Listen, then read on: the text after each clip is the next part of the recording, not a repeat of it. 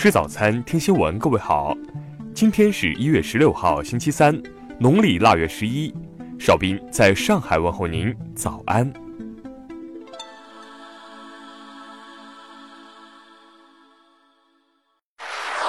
首先来关注头条消息。十四号，加拿大籍被告人罗伯特·劳埃德·谢伦伯格因走私毒品被当庭宣判死刑后，该案就成了外媒报道的新焦点。事实上，这并不是第一次有加拿大人因贩毒被中国法院判处死刑。加媒称，此前至少有两名加拿大公民因毒品犯罪在中国被处决。当时，时任加拿大总理哈珀。曾亲自向中国领导人求情，加拿大总督也曾试图干预，但中方仍坚持执行死刑。外国毒贩中最出名的，当属2009年被处决的英国籍毒贩阿克毛。在此期间，英国首相、大臣、反对党成员以及欧盟等各方都纷纷向华施压或求情，但无济于事。在贩毒这件事上，千万别惹中国。一位网友的留言。几乎已经成了一项国际共识。听新闻早餐知天下大事。近期，加拿大发生中国公民被加执法部门以第三国要求为由任意拘押事件，外交部提醒中国公民近期谨慎前往加拿大。为整顿彩票市场秩序，三部门日前就加强彩票高频快开游戏派奖促销发布通知，通知称。自本月十六号起，暂停开展任何形式的派奖活动。日前，交通运输部要求加快推进城市公共汽电车驾驶区域安全隔离设施的配备应用，以及安装智能视频监控装置等。昨天，嫦娥四号上试验搭载的棉花种子已经长出了嫩芽，这也标志着嫦娥四号完成了人类在月面进行的首次生物实验。日前，中国与美国航空航天局就近期中国嫦娥四号降落月球背面的任务交换了数据。据称，这是2011年以来双方首次进行类似太空合作。陕西省委原书记赵正永涉嫌严重违纪违法，目前正接受中央纪委国家监委纪律审查和监察调查。昨天，中国自主研发抗癌新药首获 FDA 突破性疗法认定。用于治疗先前接受至少一次疗法的成年套细胞淋巴瘤患者。昨天，香港特区前行政长官曾荫权刑满获释。曾荫权于二零一七年被判公职人员行为失当罪，判处入狱二十个月，后减刑至十二个月。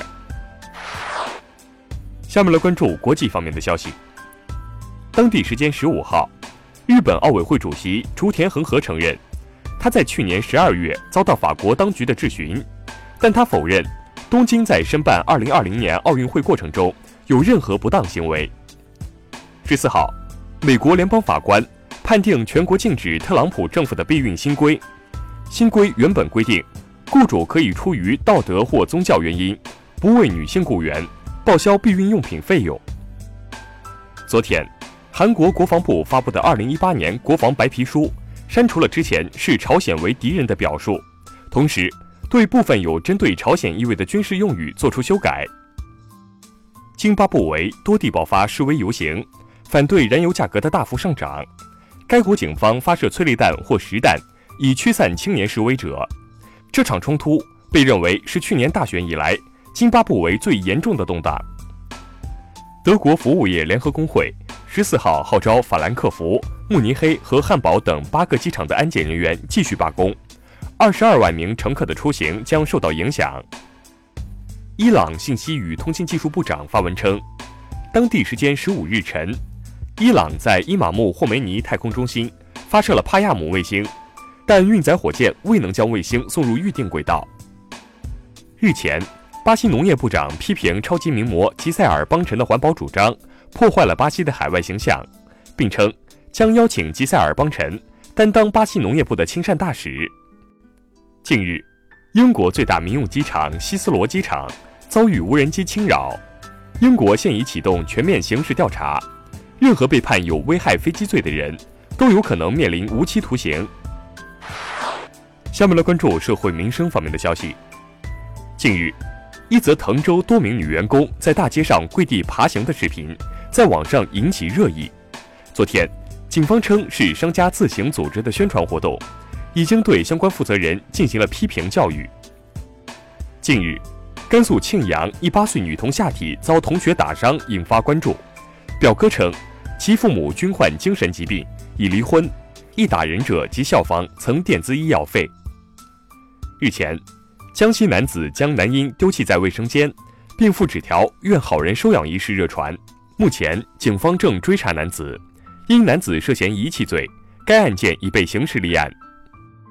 昨天，长春一名网约车司机报案，称其车上一名女性乘客用水果刀将自己划伤。经查，这位女大学生因犯混怀疑司机下药，遂将其划伤。目前，双方已经达成调解。近日，大连市交警支队接到一名初三男孩求助报警，对方称因和父亲吵架，被父亲抛弃在服务区。导致打不到车，回不去家。随后，在民警帮助下，男孩与家人取得联系。最后来关注文化体育方面的消息。昨天，记者在介绍国足备战状况时表示，乌雷左肩伤势严重，韧带断裂。里皮耶表示，吃到黄牌的球员，有伤在身的球员将会轮换。知名排球网站 Volleyworld 今天发布2018年综合搜索球员热度排名榜。中国女排队长朱婷从去年的第三位升至榜首。昨天，颜真卿的祭侄文稿在日本东京国立博物馆举行预展，今天起正式对公众展出。对于借展东京引起的争议，台北故宫称借展合法合规。喜剧片《触不可及》本周末上映后，出人意料的已入账一千九百五十九万美元，登顶北美周末票房榜。结束了海王对榜首连续三周的统治。以上就是今天新闻早餐的全部内容，请微信搜索 xwzc 零二幺，也就是新闻早餐拼音首字母再加数字零二幺。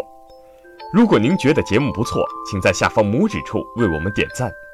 一日之计在于晨，新闻早餐不能少，咱们明天不见不散。